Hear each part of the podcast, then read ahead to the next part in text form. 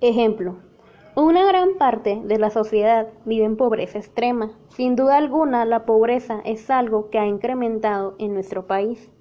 Afecta tanto al ser individual y ser social. La pobreza afecta en la sociedad de muchas maneras. Tiene un impacto, por ejemplo, en la educación, la salud y empleo.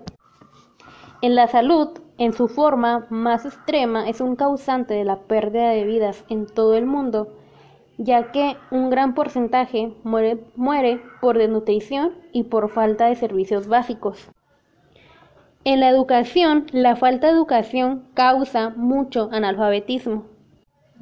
En el empleo, la falta de trabajo en los padres impide la educación de los niños, por lo cual empuja a los estudiantes a dejar de estudiar.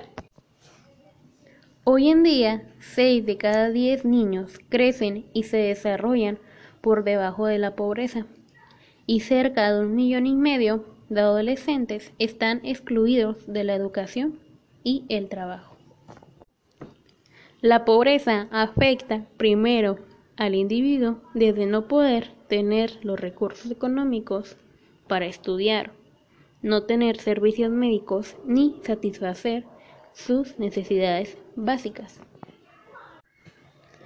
A una familia afecta que no hay suficiente nivel económico para tener un lugar adecuado donde vivir, contar con los servicios básicos, no tener tiempo de calidad en la familia debido al estrés en los integrantes.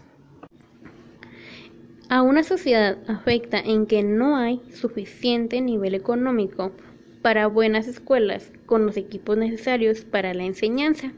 No cuentan con una buena infraestructura ni con hospitales con el equipo necesario y áreas recreativas en la, en la localidad. Existen también inseguridad. La pobreza es causada en ocasiones por la falta de ganas de salir adelante de los individuos y afecta a las personas que dependen de éste.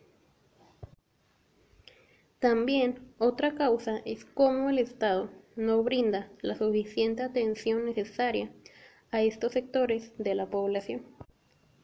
Bueno, aquí queda concluido el ejemplo del tema de la pobreza. Por último, les voy a compartir una pequeña frase.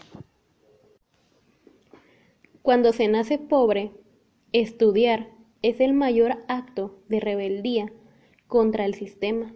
El saber rompe las cadenas de la esclavitud. Gracias por su atención.